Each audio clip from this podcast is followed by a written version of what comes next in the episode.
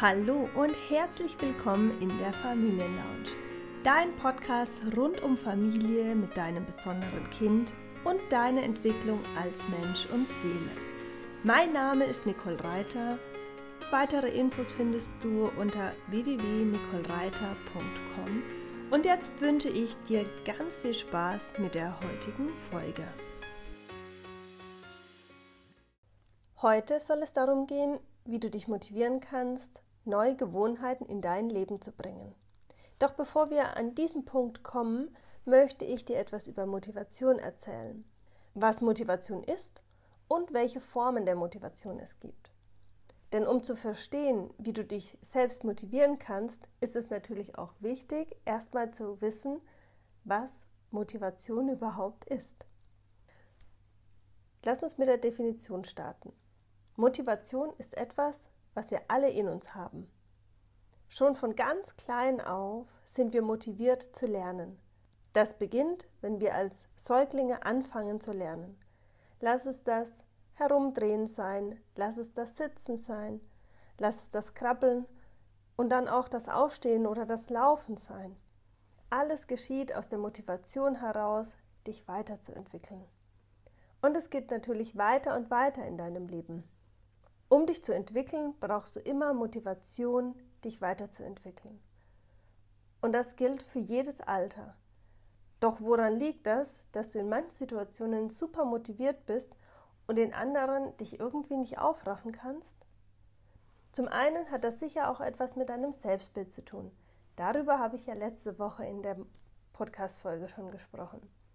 Zum anderen gibt es aber auch zwei Formen von Motivation, die sicher auch dazu beitragen, dass du ein bisschen verstehst, ja, warum du dich eben in manchen Situationen gut motivieren kannst, in den anderen vielleicht weniger oder aber auch in Zukunft vielleicht generell dich besser motivieren kannst. Das sind die intrinsische und die extrinsische Motivation.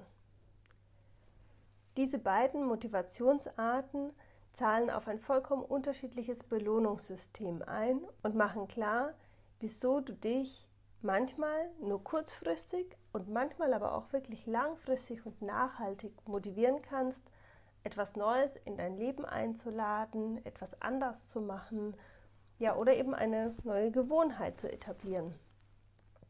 Wenn du extrinsisch motiviert bist, dann arbeitest du auf eine Belohnung hin oder du versuchst mit deinem Handeln eine Strafe zu vermeiden.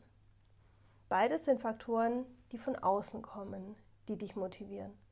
Die extrinsische Motivation funktioniert also relativ einfach. Es braucht für dich oder die Person, die du motivieren möchtest, wie zum Beispiel dein Kind oder einen Freund oder einen Arbeitnehmer, etwas, das dich motiviert, also einen attraktiven Anreiz hat, also etwas, was du irgendwie gerne erreichen möchtest. Beim Kind könnte das zum Beispiel ein Stück Schokolade sein, ein Gummibärchen, oder ja, irgendwas, was das Kind einfach gerne haben möchte. Und das reicht schon aus, um die Motivation zu aktivieren. Doch die Frage ist, wie lange hält das an?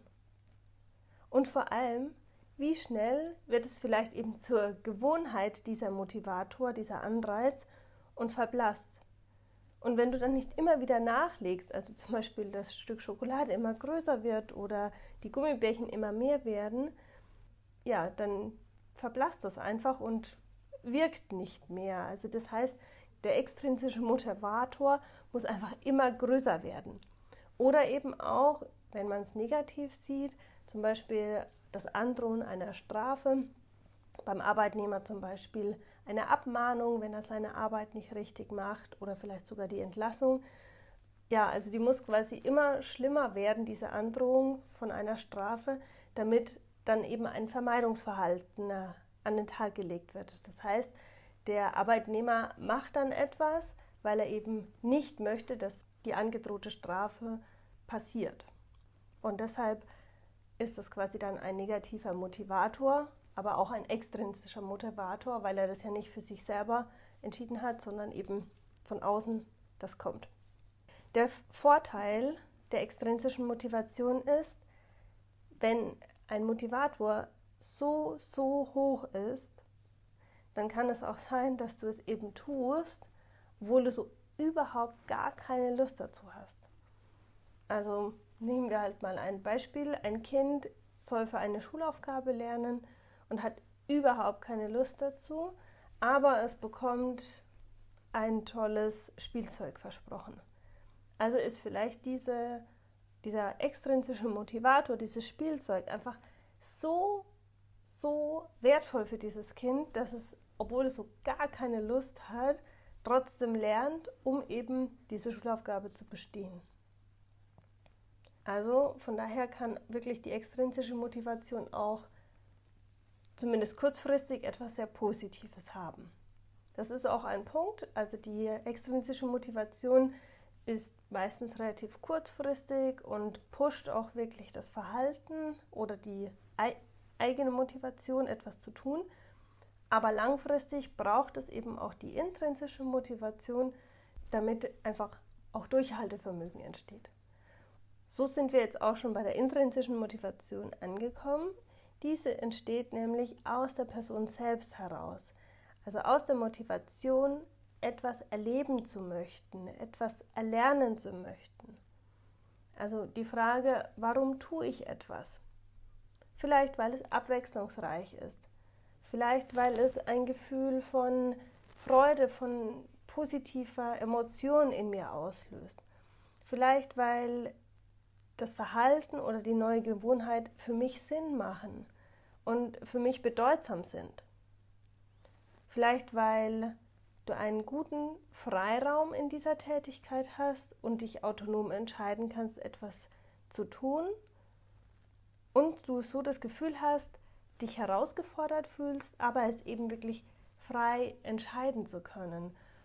Und es ist wirklich das Wichtige ist, dass so eine Motivation aus dir heraus entsteht, aus dir kommt und ähm, du entscheidest, du frei entscheidest, dass du jetzt etwas tun möchtest oder vielleicht eben auch nicht tun möchtest. Das ist intrinsische Motivation. Bei der intrinsischen Motivation tust du etwas einfach nur um des Tuns Willens. Also einfach nur um das, weil du es tun möchtest. Und denke mal dran, wenn jetzt zum Beispiel jemand aufwendig kocht, ja, was hat es für einen tieferen Sinn, außer dass die Person vielleicht einfach Freude daran hat oder eine bestimmte Sportart ausführt. Sie tut das, weil sie es eben einfach tun möchte. Und das ist intrinsische Motivation. Spannenderweise kann extrinsische Motivation sich auch zu intrinsischer Motivation wandeln. Also etwas, was du vielleicht anfangs gemacht hast, um etwas Bestimmtes zu erreichen, wie zum Beispiel deine Arbeit. Also du hast deine Arbeit angefangen, einfach nur um Geld zu verdienen. Und du wusstest noch gar nicht, ob sie dir überhaupt Spaß macht oder oder. Also es ist eine gute Starthilfe, eine extrinsische Motivation zu haben, wie zum Beispiel, ich muss Geld verdienen, deshalb tue ich eine bestimmte Arbeit und während du das tust, merkst du, dass es dir selber Spaß macht, dass es auf deine Werte einzahlt, dass du innerlich merkst, wow, cool, das ist einfach was, da, da stehe ich voll dahinter. Und so bleibt natürlich dieser extrinsische Motivator, das Geldverdienen vorhanden, aber es entsteht eine intrinsische Motivation, die dich langfristig motiviert, wirklich auch jeden Tag auf die Arbeit zu gehen, wirklich Freude dabei zu haben und einfach das zu tun, wonach dir ist und das im Optimalfall natürlich deine Aufgabe in der Arbeit ist.